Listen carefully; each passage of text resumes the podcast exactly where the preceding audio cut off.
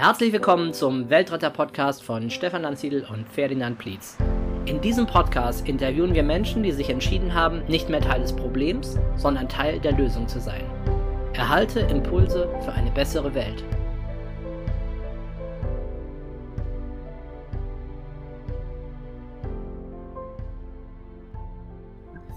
Ja, herzlich willkommen zu einer neuen Ausgabe des Weltretter Podcastes.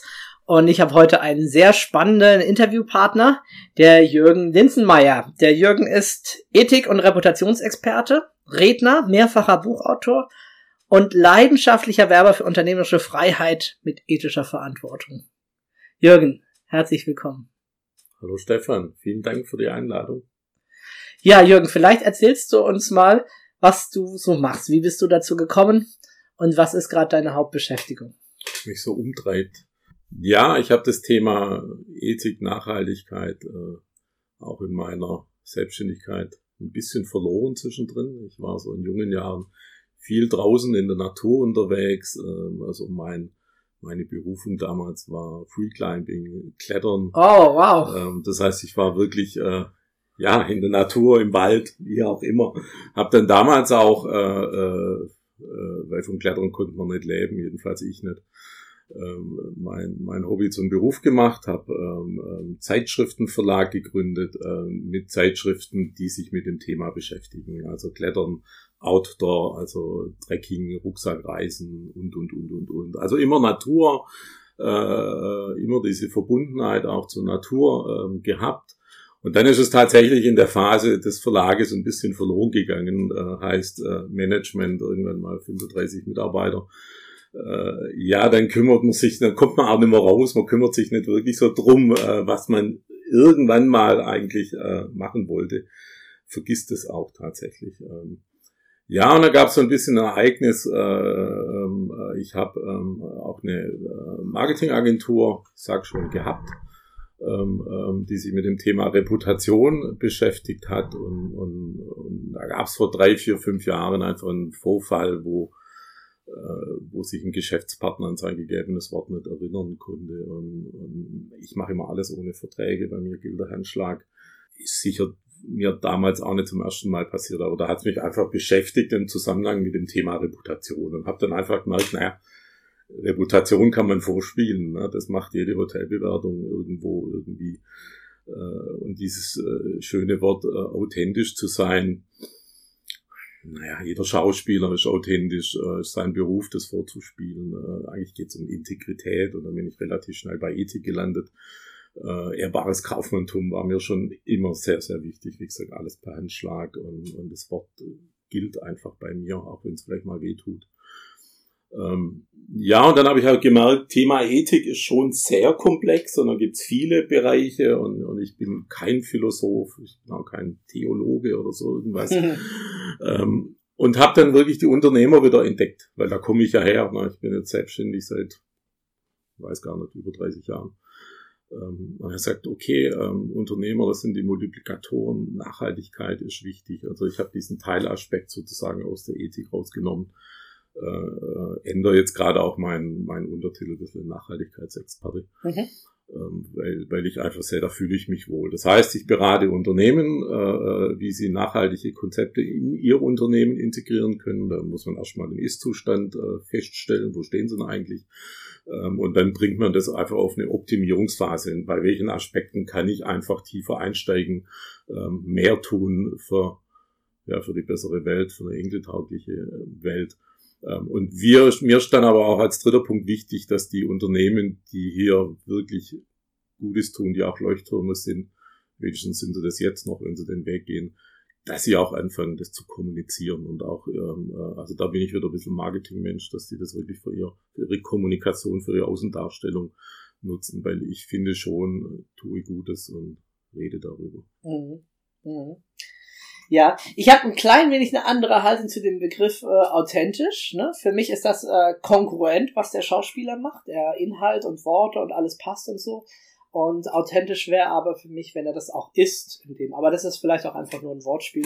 Was du mit Integrität meinst, glaube ich, das verbinde ich vielleicht eher mit diesem Begriff er ist authentisch, er sagt das nicht nur, er lebt das auch, es ist sein Leben, was, er, was wir da gerade nach außen sehen. Ja, bei mir kommt es einfach ein bisschen aus dieser persönlichen Erfahrung heraus. Also der, derjenige, von dem ich da gesprochen habe vorher, äh, war in sich sehr authentisch. Ja, aber aber ähm, er war halt nicht integer, weil integer, er sich okay. an, sein, ah, an sein Wort nicht gehalten hat. Und, und deswegen unterscheide ich da ein bisschen. Also integer ja, hat viel okay. mit Ehrlichkeit zu tun und, und ja. auch diese, diese Moral, wobei ich das Wort gar nicht mag, Moral, aber auch mit diesem ethischen, äh, wertegesteuerten. Also mhm. äh, wenn jemand als oberster Wert nur erstens Geld hat, zweitens Geld hat und drittens Geld hat. äh, äh, und das kann dann authentisch sein, aber es ist halt nicht integer. okay, gut, gut, ja, ja, also lassen wir die Wortlauberei. Ich stelle dir auch gleich mal die große Frage des Weltretter-Podcasts ja. insgesamt.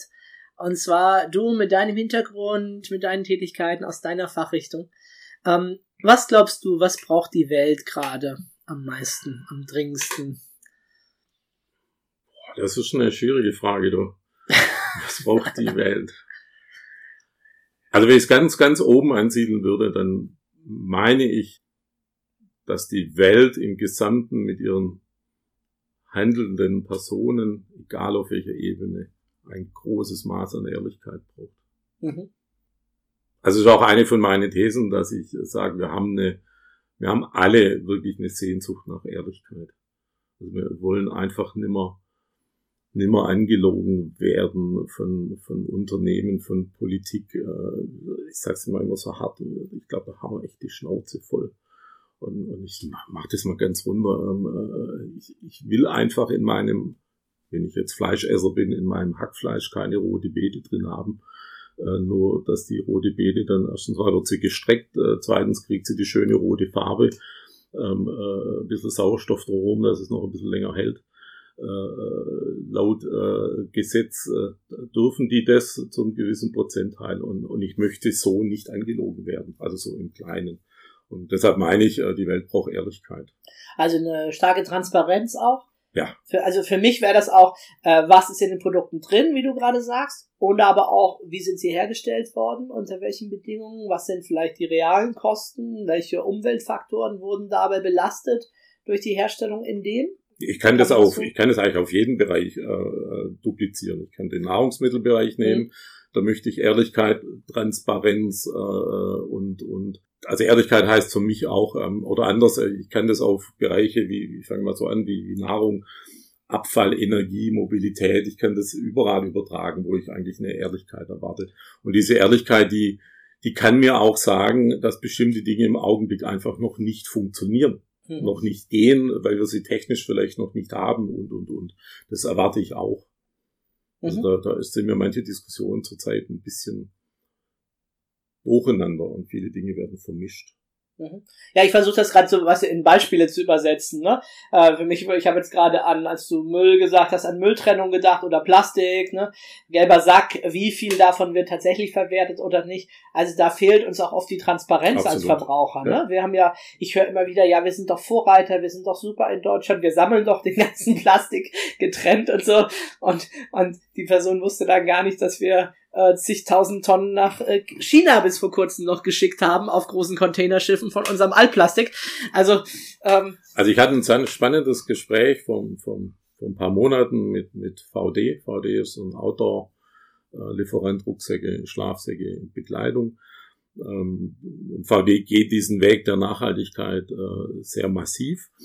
Ähm, und die Chefin äh, sagte, ähm, sie haben von Anfang an, als sie den Weg gegangen sind. Und das war ein schwerer Weg, weil sie halt bestimmte Dinge immer noch nicht umsetzen können, weil sie halt zum Beispiel technisch etc. noch nicht gehen. Sie waren immer transparent. Sie waren immer zu 100 Prozent transparent.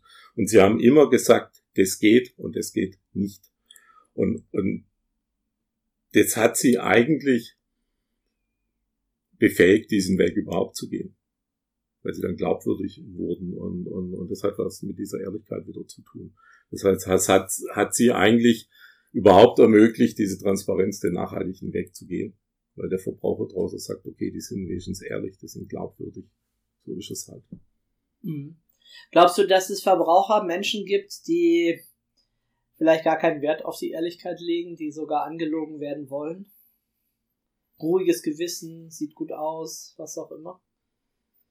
Naja, die Haltung gibt's bestimmt, aber ich, ich glaube jetzt nicht, dass die, dass dieser Charakterzug irgendwie angeboren ist. Ich meine, du bist jetzt, du bist NLP-Trainer, musst das besser wissen. Ich glaube, dass man die schon, äh, wenn man ihnen bestimmte Mittel, bestimmte Gedanken äh, mitgibt, dass sie ihre Haltung verändern und sehen mit dieser neuen, positiven, guten Haltung lebe ich und meine Umwelt vielleicht viel besser und mir geht's genauso gut. Also ich kann das auch wieder auf Unternehmen übertragen. Unternehmen, die diesen diesen nachhaltigen Weg gehen und, und eine Haltung verändern, ähm, verdienen das gleiche Geld. Äh, um nicht zu sagen, wenn ich es auf Zukunft betrachte, vermutlich sogar äh, mehr Geld und zukunftssicherer. Die haben die gleichen Mitarbeiter wie andere auch. Die Mitarbeiter sind zufriedener und auch die verdienen das gleiche Geld. Mhm. Ähm, also man muss, glaube nur die Gedankenströme im Kopf dann ändern. Ich glaube nicht, dass einer, naja gut, das ist, bin ich jetzt bin kein Kriminologe. Es gibt sicherlich Leute, die bringen halt Leute um und betrügen, die landen mhm. irgendwann im Knast. Die gibt mhm. sicherlich, aber die große Masse glaube ich nicht. Mhm. Wie findest du denn jetzt ähm, Kunden oder wie kommst du zu Firmen oder anders gefragt, wie kommen die Firmen denn zu dir? Wie findet ihr euch denn da? Ähm, also es gibt einfach zwei Wege, wie, wie sie mich finden. Ähm, äh, der eine Weg ist, dass Unternehmen wirklich den, den Weg gehen möchten und einfach recherchieren. Und suchen, wen gibt's da als Experten? Internet, so Google mhm. Äh, kennt man. Äh, funktioniert. Auf der anderen Seite mache ich aber schon sehr viele Aktivitäten, äh, die auch die weg sind jetzt von Kaltakquise. Ich habe eine Wirtschaft und Ethik Akademie aktuell gegründet. Es gibt ein Wirtschaft und Ethik Magazin, es gibt ein Wirtschaft und Ethik Podcast. Ähm, das, gehe, das heißt, ich gehe auch ähm, aktiv raus an Unternehmen, äh, um ihnen auch diese Kommunikationsplattformen zu bieten. Äh, halte Vorträge zum Thema äh, Nachhaltigkeit, Wirtschaft, Neudenken. Also ist auch sehr stark auf, auf die Unternehmer zugeschnitten. Ähm, und logischerweise wird mein Netzwerk dann einfach Schritt für Schritt größer. So als Zweites großes habe ich ein eigenes Netzwerk Ethic Society, wo ich Unternehmen auszeichne, die ethisch und nachhaltig handeln. Das sind kleine Firmen, große Firmen. Das sind Firmen, die sind den Weg wie, wie Sonnentor schon sehr weit gegangen, sind aber auch Firmen drin, die, die am Anfang stehen. Aber alle halt, haben so diese Haltung. Und logischerweise erweitert sich mein Netzwerk da auch. Und, und da gibt's dann einfach Kontakte, die sagen, wie ich es vorhin beschrieben habe, äh, wir wollen mal unseren Ist-Zustand, wir wollen mal eine Optimierungsphase über die nächsten zwei, drei, vier Jahre gehen. Ja, da entstehen einfach mhm. dann am Ende des Tages über Kontakte auch Aufträge. Mhm. Also ich gehe mal davon aus, dass Menschen, Firmen, die da auf dich zugehen, dass die natürlich schon Interesse am Thema haben, dass die vorgewerben sind. Aber wie ist es denn, wenn du vielleicht irgendwo unterwegs bist, gefragt wirst mal auf eine Veranstaltung, was machen sie denn? Ähm, wie ist so dein Eindruck? Wie gehen die Menschen damit um? Sind die da offen oder rümpfen auch ein paar die Nase und sagen, ach, Nachhaltigkeit, das brauchen wir jetzt gar nicht, bei uns müssen jetzt die Zahlen stimmen oder? also ich, ich stelle fest, ähm, dass ich diesen, äh, vielleicht bin ich da auch ein bisschen naiv, also diesen, dieses Naserümpfen und interessiert mich nicht und alles Quatsch habe ich gar nicht. Mhm. Ähm, das liegt vielleicht daran, äh, dass man so ein Thema wie Ethik und Nachhaltigkeit nicht, einfach nicht als Quatsch bezeichnen kann, wenn man es vielleicht auch denkt, mhm. würde, würde das nie bis zu den Lippen kommen äh, und äh, mir gegenüber kommuniziert werden. Ähm, aber es ist einfach ein starkes Thema auch. Ähm, ich meine, es ist in allen Medien, jeder liest es. Inzwischen ja, würde ich sagen, ja, klar. Seit, seit ein, zwei Jahren ist es äh, massiv, sage ich jetzt mal. Ähm, äh, deswegen weiß trotzdem, wissen die, und das ist eigentlich der Ansatzpunkt, die meisten Unternehmen haben keinen roten Faden, wie sie das machen sollen. Sie wissen alle, wir sollten eigentlich. Äh, das hat vielerlei Gründe, das sollten eigentlich. Äh, manchmal denken sie auch darüber nach, da lässt sich Geld verdienen mhm. damit. Das finde ich auch gar nicht negativ. Ähm, aber sie haben praktisch alle keinen roten Faden. Das liegt oftmals daran, weil ihnen zwischen diesem Wollen oder müssten eigentlich so dazwischen so ein bisschen die Haltung fehlen, die da dazu führt, wir bringen es jetzt auf den Weg, wie auch immer. Also so dazwischen fehlt so ein, so ein Part Haltung. Und wenn man den aktiviert, äh, dann gehen sie relativ schnell den Weg und merken auch, dass der gut ist. Mhm. Also nicht nur gut für die Welt, sondern gut fürs Unternehmen. Ja. Äh, vielleicht kannst du mal skizzieren, wenn jetzt eine Firma dich ruft und sagt, ja, wir wollen da was machen, ähm, wir wollen in Richtung mehr Nachhaltigkeit gehen. Äh, wie ist dann so das Vorgehen? Gibt es da so einen Ablauf oder Schritte oder wie hilfst du denen dann? Also ich sage jetzt mal, das Top-Angebot äh, wäre an sich, ähm, äh, dass ich das Unternehmen auf einer Zeitschiene von zwei bis drei Jahren, Tendenz zwei Jahre, äh, das wäre mein Ziel, begleite. Das heißt, der erste Schritt ist tatsächlich zu schauen, wie ist denn der Ist-Zustand. Das heißt, wir schauen uns, das sind 20 Aspekte der Nachhaltigkeit, schauen uns alle 20 Aspekte der Nachhaltigkeit an äh, und sagen, wo steht das Unternehmen an jedem Punkt. Ähm, das ist auch eine Form von Bewertung, sage ich jetzt mal. Wo stehen wir eigentlich Ist-Zustand? Und auf Basis dieses Ist-Zustandes entwickeln wir im zweiten Schritt ähm, Möglichkeiten, wo wir denn Dinge optimieren können. Diese Optimierungen hängen aber immer sehr eng damit zusammen, was der Unternehmerin und dem Unternehmer denn auch Freude bereitet und Spaß macht. Also wo er sich auch selber drin wohlfühlt. Also wenn er jetzt mit klimaneutral nichts anfangen kann, äh, dann werden wir kein klimaneutral äh, in der Firma installieren. Äh, wenn ihm mehr Führung Spaß macht, dann werden wir mehr Richtung ökologisches Verhalten der Mitarbeiter, Transparenz, Mitbestimmung gegenüber Mitarbeitern oder weitergedacht über die Region Lieferanten hinaus nachdenken. Wenn einer mehr technisch orientiert ist, dann ist eher dieser klimaneutral oder CO2 oder E-Mobilität ein Thema. Da muss man wirklich schauen, was in dieser Optimierungsphase am Anfang wenigstens, um seinen Start zu bringen, dass da beim, beim Unternehmen viel, viel Spaß und Freude auch, auch dabei ist. Ähm, was ich feststelle, ähm, äh, ist, dass in der Phase Ist-Zustand, wenn man die richtigen Fragen stellt, sich äh, ganz, ganz schnell diese Haltung ändert. Also dieses Modul, wo notwendig ist, den Weg zu gehen. Also ich habe einen roten Faden, sind die 20 Aspekte. Ähm, und indem ich frage, äh, ändert sich die Haltung. Ach ja, habe ich ja noch gar nicht drüber nachgedacht. Geht ganz schnell. Also braucht beim Workshop keine zwei Stunden. Und dann habe ich eine Haltung drin und, und dann geht man den Weg auch gerne. Ähm, und das dritte Modul ist, äh, und da bin ich einfach der Meinung, äh, wir sollten alle kein Greenwashing machen. Das heißt, schon mal draußen in der Kommunikation erzählen, was wir gern machen würden, aber noch lange nicht tun. Äh, das heißt, erstens, zweitens ist wichtig, ich muss wissen, wo ich stehe, ich muss optimieren und dann kann ich in der dritten Phase teilweise parallel zur Optimierungsphase in die Kommunikation rausgehen. Weil dann haben wir vorhin gehabt, dann ist es integer. Mhm. Weil dann stimmt's. Weil dann kann ich aber auch antworten, wenn ich gefragt werde. Also Beispiel VD, wenn die kritische Fragen bekommen, dann kann die antworten, weil sie zu jedem Zeitpunkt wusste, wo sie steht. Was sie tut, wo sie Schwierigkeiten hat und wo sie noch Träume hat. Mhm. Gibt es irgendwie sowas wie Siegel in diesem Bereich, Nachhaltigkeitssiegel? Und wenn ja, was hältst du davon? Ja, wir haben ja so eine, so eine Siegelinflation. Mhm. Ein bisschen das 350. Bio-Siegel. Ähm, ja, das gibt's. Ja, es gibt Branchensiegel wie Bio-Siegel etc. pp.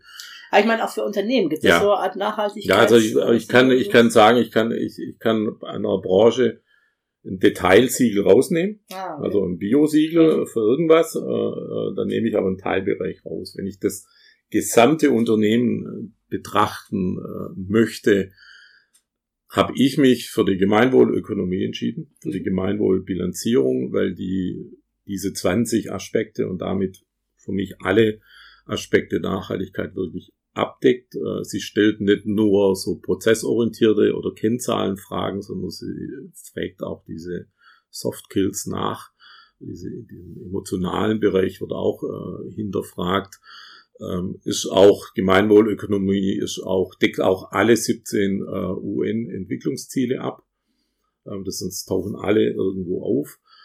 Ähm, das heißt, für mich ist es eine, im ersten Schritt die optimalste Methodik, ähm, äh, den Ist-Zustand äh, festzustellen. Und diesen Ist-Zustand, weil du nach Siegel gefragt hast, diesen Ist-Zustand kann ich mich, äh, kann ich mir bilanzieren lassen ähm, und ich kann ihn auditieren lassen und bin dann gemeinwohlorientiertes Unternehmen. Die Gemeinwohlökonomie ist jetzt kein Wirtschaftsunternehmen, keine GmbH oder irgendwas, wie viele andere Siegel ja sind, die damit Geld verdienen, sondern es ist ein Verein, der in Wien gestartet ist. Also es ist sehr basisdemokratisch angelegt. Ähm, ja, das hat mir auch sehr gut gefallen. Hm, absolut fantastische Geschichte. Wenn man sicherlich mal in einem eigenen Podcast einfach nur auf das Thema Gemeinwohlökonomie ja. äh, auch eingehen, entsprechend. Genau. Ja, du hast äh, einige Thesen mitgebracht und äh, wenn du magst, gehen wir mal dort äh, in die ein oder andere äh, ein Stückchen hinein. Deine These Nummer eins ist, das USP ist tot. USP ist ja, für die, die das nicht wissen, so der Unique Selling Proposition, also das, was eine Firma ausmacht, das Einzigartige, das Besondere, das, was sie von anderen unterscheidet. Und du sagst, das ist tot. Schlimme These, ja, ich weiß. Ich habe ab und zu mal da ja speziell bei, bei, Vorträgen das ein, die andere oder eine andere Diskussion im Nachgang bei den Thesen. Ähm, ja, ist natürlich ein bisschen provokant, keine Frage. Aber bisher hat sich das USP eigentlich immer auf äh, das was, also was ich produziere, was ich als Dienstleistung anbiete, äh, reduziere oder vielleicht noch ein bisschen, wie ich das verkaufe, mhm. also welchen Stil ich habe, um es zu verkaufen. Äh, und viel mehr war das USP eigentlich eigentlich nicht. Äh, das war gut, äh, das hat auch funktioniert. Äh, äh, Tod ist es deshalb, weil es vielen Verbrauchern, Menschen, Mitarbeitern tatsächlich um das Warum geht. Also dieses, was ich mache, wie ich es mache, macht bei guten Unternehmen sehr viel Spaß, dort zu arbeiten. Es macht sehr viel Spaß, äh, bei wie und was dort zu kaufen, überhaupt keine Frage. Ähm, aber das Warum ein Unternehmen das tut, das bringt mir eine Erfüllung als Mitarbeiter, auch als Kunde weil, weil, weil dann hat es einen Kultstatus äh, an irgendeinem Punkt, dann kaufe ich nur noch das. Ähm, und, und deshalb gehört zu dem neuen USP einfach dieses, warum mache ich das eigentlich, was ich da als Unternehmen tue? Und rein nur des Profitwägens ist zu wenig. Mhm. Ja, sehr gut. Ja, also um das nochmal einfach mit anderen Worten, manchmal kann man sich ja besser aussagen, wenn man es nochmal mit anderen Worten irgendwie hört. Ähm, eine Zeit lang war es so, dass eine Firma, die ein bestimmtes Produkt überhaupt herstellen konnte, schon der Gewinner war, weil sie einfach dieses Produkt hatten und äh, alle dieses Was halt haben wollten. Und dann irgendwann gab es immer mehr Wettbewerber. MeToo, andere haben es nachgeahmt und in dieser Welt leben wir ja eigentlich, wo es für fast alles, was man hat, wenn es eine Klobürste ist, sich verschiedene Ausführungen hat.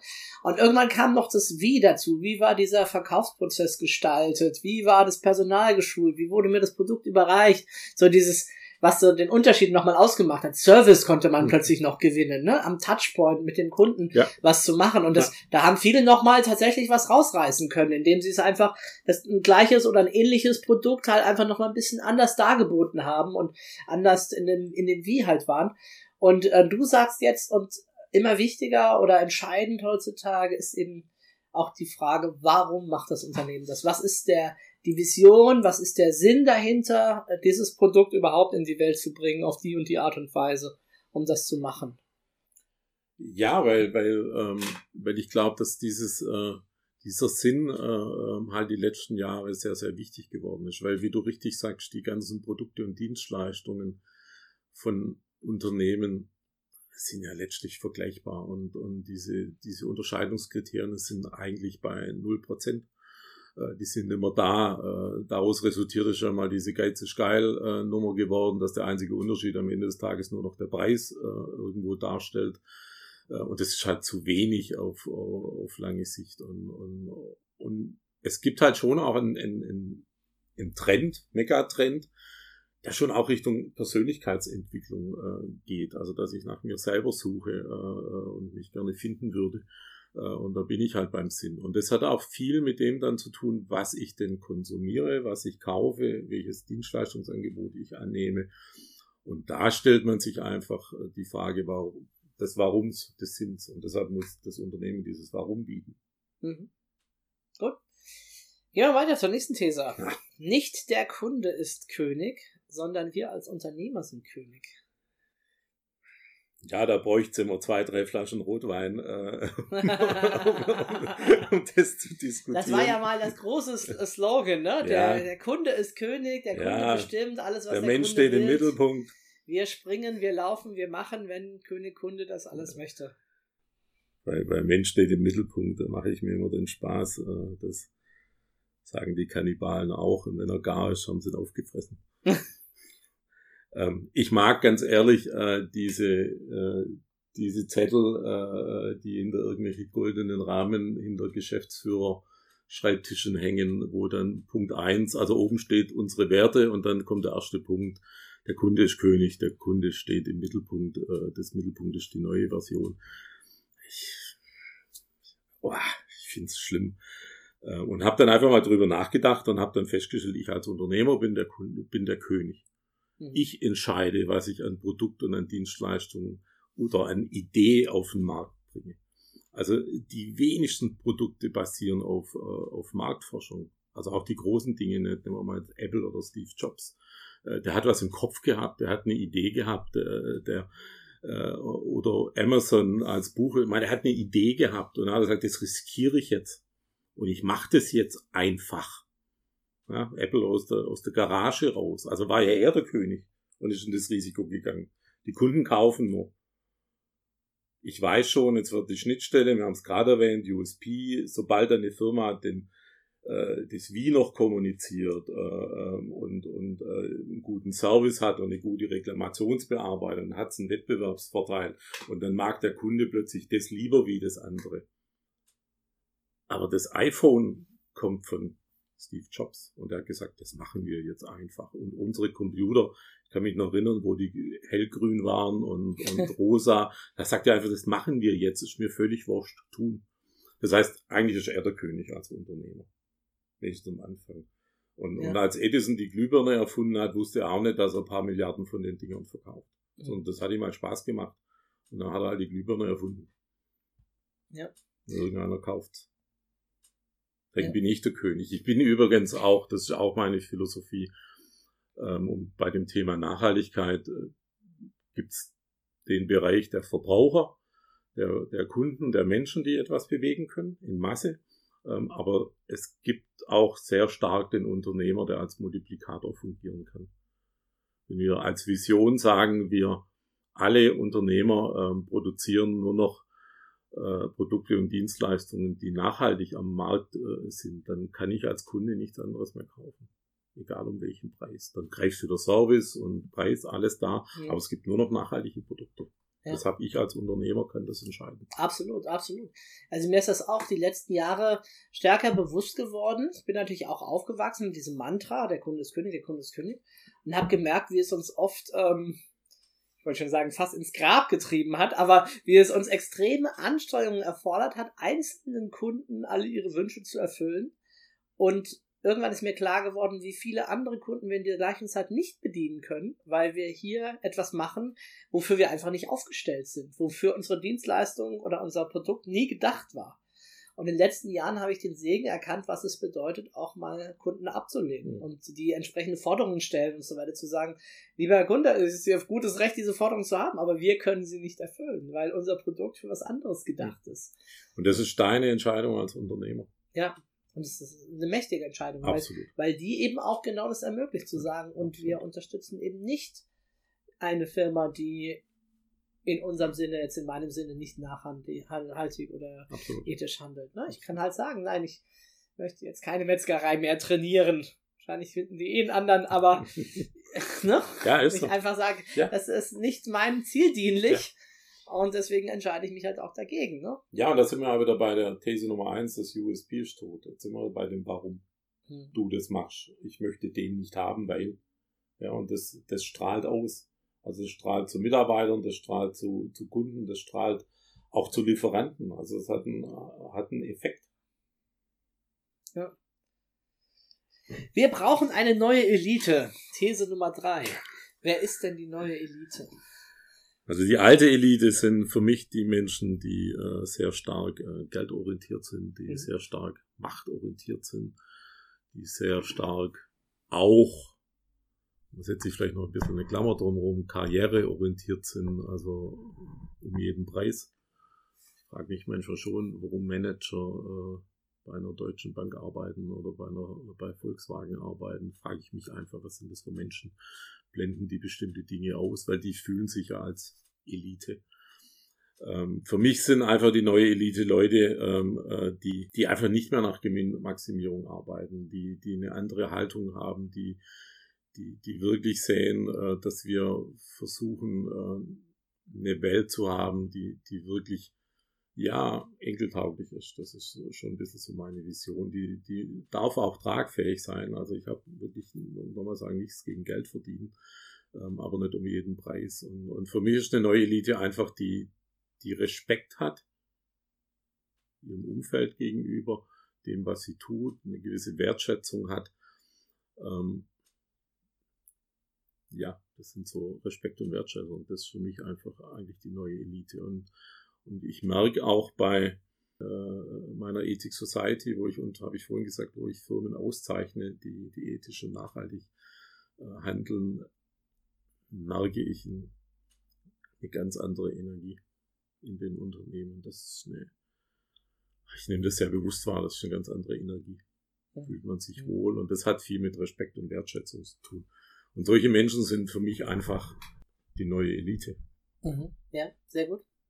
Deine vierte These ist die Sehnsucht nach Ehrlichkeit. Das hatten wir im Grunde vorhin schon. Ne? Hast du ja schon gleich auf meine große Frage geantwortet, was die Welt braucht. Die Ehrlichkeit. These Nummer 5. Nachhaltigkeit ist eine Haltung. Haben wir schon ein bisschen angeschnitten, aber vielleicht kannst du noch was dazu sagen. Ja, ich merke halt, ähm, dass, ähm, dass ich das Thema Nachhaltigkeit mit all seinen Bereichen, Ökonomie, Ökologie, vor allem auch der, der sozialen Aspekte, ähm, ähm, nicht, nicht wirklich ohne eine gewisse Haltung zu dem Thema ähm, auf den Weg bringen kann. Ich kann da anfangen, ähm, aber ich optimiere dann nicht. Ich denke nicht, ja, abends im Bett mal drüber nach als, als Unternehmerin oder Unternehmer, wie bringe ich es denn morgen weiter voran. Das heißt, ich muss schon so eine gewisse Grundhaltung dem Thema gegenüber haben. Ähm, die Haltung kann aus verschiedenen äh, Gründen entstehen. Also ich habe auch einen enormen Nutzen, wenn ich als Unternehmer das Thema nachhaltig angeht. Also ähm, Mitarbeitergewinnung wird wesentlich einfacher. Menschen sind äh, weniger preissensibel, äh, was die Produkte und Dienstleistungen angeht. Wenn ich nachhaltig unterwegs bin, habe ich eine exzellente Reputation, bin im Grunde genommen Leuchtturm am Markt. Das können alles Gründe sein. Also ich muss nicht eine Haltung äh, aus dem Ziel raus haben, ich möchte die Welt besser machen, sondern ich kann schon eine Haltung auch aus, aus sehr unternehmerischen Gründen erreichen. Aber ich brauche eine gewisse Haltung und deshalb ist für mich Nachhaltigkeit ja eine, einfach eine Haltung des Unternehmers, die er haben muss, um, um was vom Start weg äh, weiter voranzutreiben. Mhm. Ja, vielleicht können wir auch kurz nochmal diesen Begriff definieren. Was heißt eigentlich Nachhaltigkeit? Was bedeutet das für dich? Ja, da gibt es jetzt so die klassische Definition, sind diese drei Säulen, Ökonomie, Ökologie, die ganzen sozialen Aspekte. Äh, das ist so diese drei Säulen-Definition. Ähm, ich habe ein bisschen Schwierigkeiten da damit, weil wenn ich ein Haus auf drei Säulen baue und eine Säule bricht zusammen, ist dieses Haus vermutlich noch zu bewohnen. Ja, da kommt noch Wasser aus dem Hahn, Strom tut vielleicht noch, ist alles ein bisschen schräg, weil eine Säule weg ist, aber ich kann da noch wohnen. Geht noch irgendwie. Deswegen finde ich diese Drei-Säulen-Definition ein bisschen unglücklich. Also ich sehe es eher als einen großen Kreis, der die Ökologie darstellt.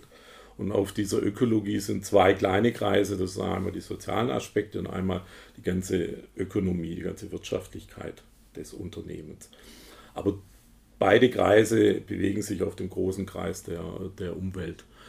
Ähm, einfach deshalb sehe ich das so, weil wenn ich der Welt äh, die, die Ökologie unter den, unter den Füßen wegreiße, dann brauchen wir keine Ökonomie mehr.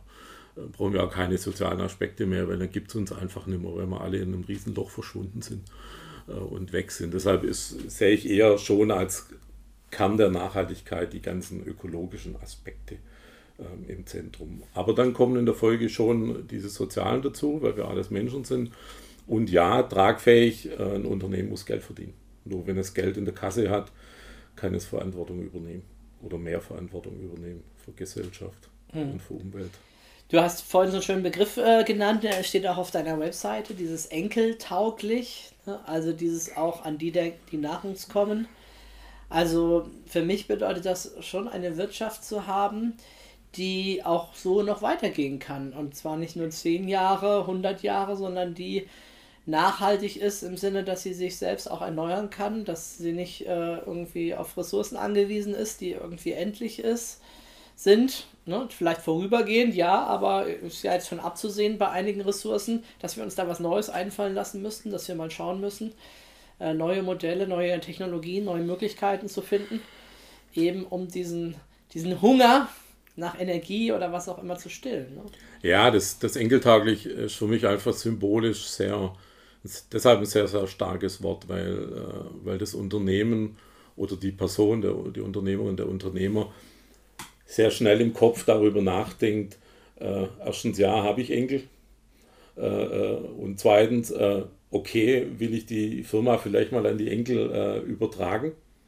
Und gibt es die Firma dann noch? Gibt es meine Welt überhaupt noch? Also hat, ist ein, ein sehr starkes Wort, um, um, um im Unternehmen wirklich was zu bewegen, an, sind wir wieder bei Haltung, äh, sehr schnell die Haltung äh, zu verändern zu sagen, ja, stimmt eigentlich, ich möchte mein Unternehmen nicht in fünf Jahren an ein, ein anderes, größeres Holding, Heuschrecke, sonst irgendwas verkaufen, sondern ich will es wirklich äh, meinen Kindern oder meinen Enkeln überlassen. Und dazu brauche ich einfach eine, eine enkeltaugliche Vorgehensweise. Und dann sind die ganzen Aspekte sofort im Kopf, die du gerade genannt hast. Dann denkt man sofort darüber nach. Ja, natürlich geht es um Ressourcenverbrauch.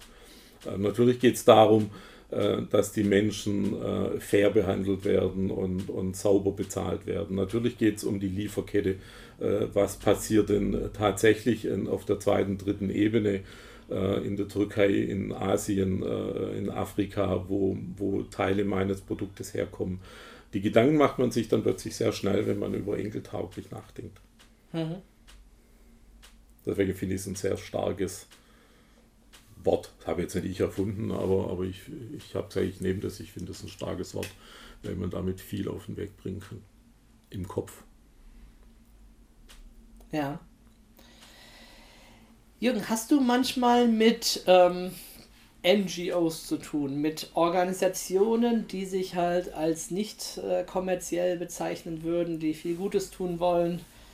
Oder bist du eher nur bei den Wirtschaftsunternehmen? Also ich bin eher bei den Wirtschaftsunternehmen, mhm. sehr deutlich. Mhm. Mache das auch ganz, ganz, ganz bewusst, äh, weil ich mich da einfach wohlfühle, weil meine Historie mit Verlaggründen vor 35 Jahren einfach eine unternehmerische ist. Ich sehe mich auch gar nicht als Unternehmensberater. Ich sehe mich wirklich wird ja immer so unterschieden. Ne? Ich, Coach, Trainer, Unternehmensberater, ich sehe mich echt als Unternehmer, kann mich auch immer gut in die Rolle des Gegenübers da reindenken, welche Sorgen und Ängste der da hat. Ähm, ich habe mit einer NGO, sage ich mal, zu tun, das ist die Gemeinwohlökonomie mit ihrer Gemeinwohlbilanzierung, weil das ein Verein ist, weil die im Grunde genommen nicht äh, gewinnorientiert sind, überhaupt nicht. Mhm. Äh, haben auch eine Vereinsstruktur, es gibt jetzt auch einen Deutschlandverein, es gibt einen Baden-Württemberg-Verein, also die sind so aufgestellt.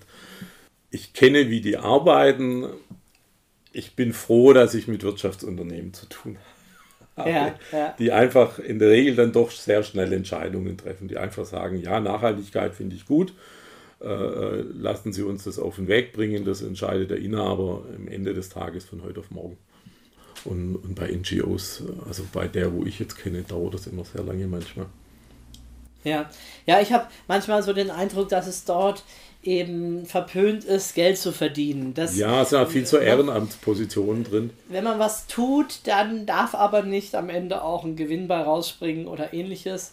Was ich ja sehr schade finde, weil im Grunde wäre das Geld ist ja auch der Motor oder auch das, der, das Blut im Blutkreislauf, was so eine Organisation auch helfen könnte, sich weiter zu verbreiten, ihre Ideen wirklich auch in die Welt zu streuen. Hm. Und da sehe ich oft so ein bisschen die Schwierigkeit, äh, jetzt bin ja noch nicht so lange jetzt mit dem Weltrettermission unterwegs, aber was ich so wahrnehme, habe ich den Eindruck, da bremsen sich viele eben selbst auch aus. Also das ist ganz sicher so, dass zum Beispiel bei einer Gemeinwohlökonomie auch so löst sich zurzeit äh, in ganz kleinen Schritten auf, weil es immer mehr so Leute gibt wie ich, äh, die einfach sagen, eben, lass uns was auf den Weg bringen, lass uns ins Tun kommen, äh, lass uns nicht so viel diskutieren, verurteilt nicht, wenn ein Unternehmer äh, Geld verdienen will und auch muss und es auch darf.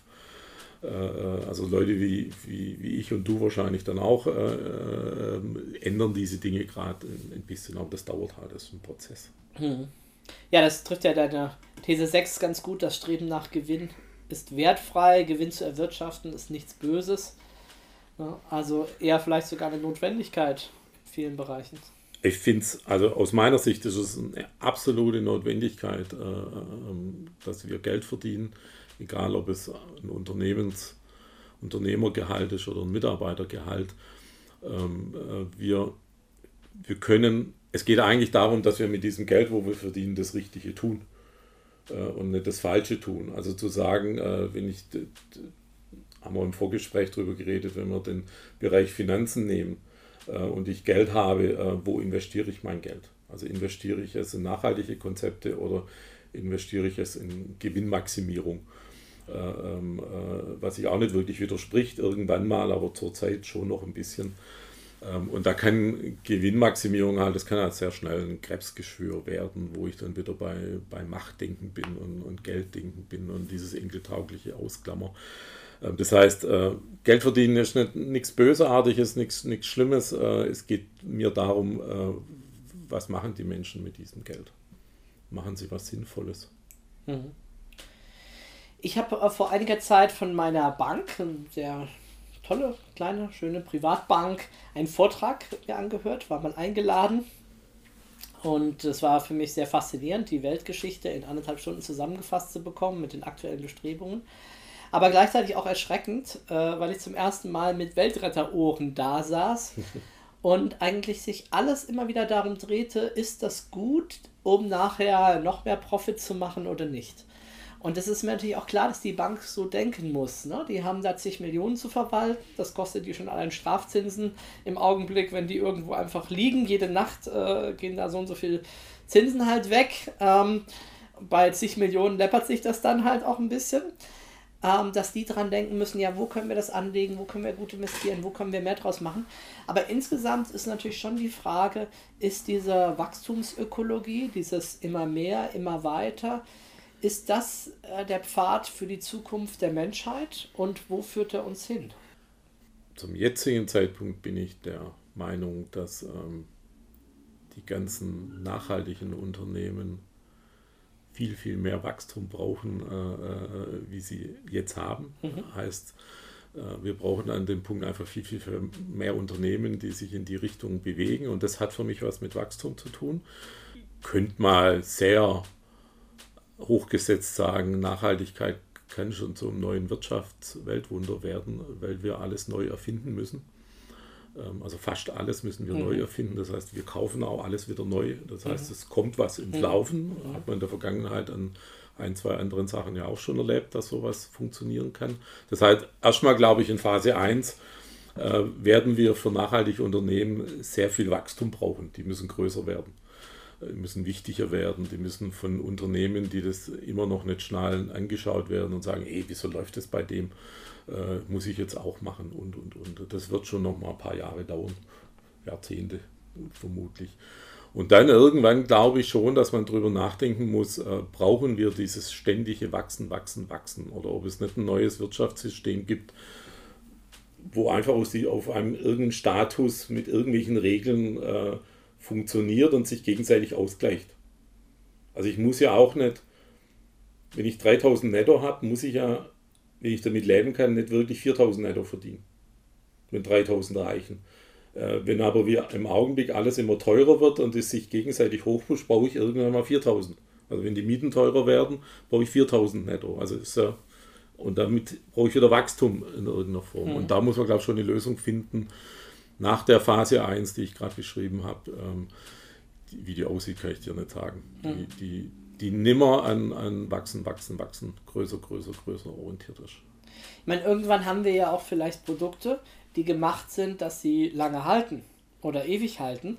Das ist ja im Augenblick nicht unbedingt immer der Fall. Es gibt ja durchaus Produkte, denen man so eine Halbwertszeit eingebaut hat, äh, dass sie dann. Ja, das heißt aber auch, dass wir vielleicht Produkte haben, die wir nicht mehr brauchen. Genau. Also, oder eigentlich noch nie gebraucht haben. Ja, genau. Oder dass wir äh, Produkte eben haben, die wir einfach länger gebrauchen können, die wir auch vielleicht reparieren können oder die wir einfach nicht immer komplett wieder neu kaufen müssen. Ne? Ja, ich habe ja vorhin im Vorgespräch gesagt, ich, ich mag sehr den Film Avatar, wo die Ureinwohner auf diesem Planeten mit der Natur leben.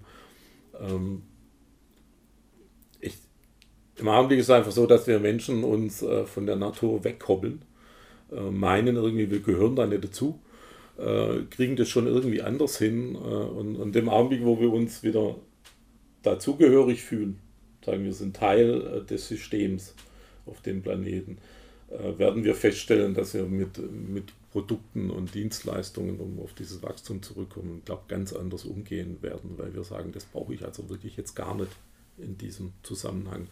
Und da schaue ich, dass ich selber repariere oder dass ich keine Ressource äh, verschwende. Mhm. Okay, kommen wir mal zu deiner siebten und letzten These. Kontrolle ist notwendig, Vertrauen ist besser. Ich glaube, der Satz heißt eigentlich ja, äh, Vertrauen ist gut, äh, Kontrolle ist besser, ne? Also gerade ja, ja. umgedreht, ein ja, Stück weit. Was, äh, was meinst du damit? Was willst du damit sagen? Auf welchen Punkt willst du aufmerksam machen? Ja, ich habe das Kontrolle ist notwendig deshalb am Anfang gesetzt, weil ich äh, jetzt auch Phase 1 einfach glaube, ähm, ähm, dass wir eine Form von Regeln brauchen. Äh, Im Unternehmen eine Form von Regeln brauchen, äh, wo Prozesse einfach, nachhaltige Prozesse, Ressourcenverschwendung etc. pp. einfach in den Prozessen per Regelwerk ähm, einfach festgelegt sind. Das machen wir, das machen wir nicht. Äh, und um Prozesse, äh, nachhaltige Prozesse, äh, Prozesse, die es jetzt gibt, ja auch, die muss ich kontrollieren, dass sie eingehalten werden. Ja, nicht immer, weil das Vertrauen fehlt, sondern weil ich es halt tun muss, äh, dass es funktioniert. Und ich glaube, in dem Status in Phase 1 sind wir gerade, auch bei Unternehmen. Wenn ich Nachhaltigkeit integriere, brauche ich nachhaltige Prozesse, brauche ich ein gewisses Regelwerk, äh, und, und, und, das man kontrolliert. So. Das gleiche brauche ich übergeordnet. Das ist wieder kontroverse Diskussion. Äh, da sagt der Unternehmer, nennt es dann Freiheitsberaubung, habe ich auch schon gehört. Äh, ich bin inzwischen der Meinung, äh, äh, habe ich lange hin und her, wir brauchen auch Gesetze, die wir kontrollieren. Also, dass die EU jetzt sagt, Einwegplastik wird verboten, finde ich nur gut. Mhm. Also, wenn es die Unternehmer nicht selber hinkriegen, dann muss man es ihnen ja einfach sagen, dass wir keinen Kaffee-to-go-Becher brauchen und wir brauchen keinen, äh, kein Trinkröhrchen aus Plastik. Sorry, brauchen wir nicht. Äh, und wenn sie es nicht selber schnallen, dass wir es nicht brauchen, äh, muss man es ihnen halt per Gesetz sagen. Irgendwann wird diese Phase 1 abgelöst sein. Das heißt, die Haltung hat sich verändert. Wir sind nachhaltig. 80 Prozent aller Unternehmen denken so, handeln so und tun so.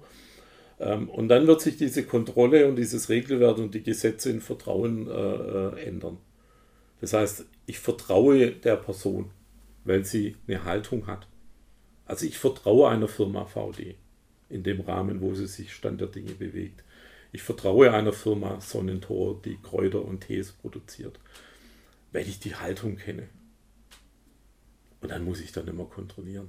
Und der macht auch mal Fehler. Oder bestimmte Dinge sind technisch noch nicht so weit, vielleicht auch in 30 Jahren noch nicht und man kann immer was optimieren. Aber ich vertraue ihm, dass er den Weg sauber und richtig geht. Und dann brauche ich weniger Vertrauen. Und deshalb ist Vertrauen besser aber im Augenblick Kontrolle notwendig.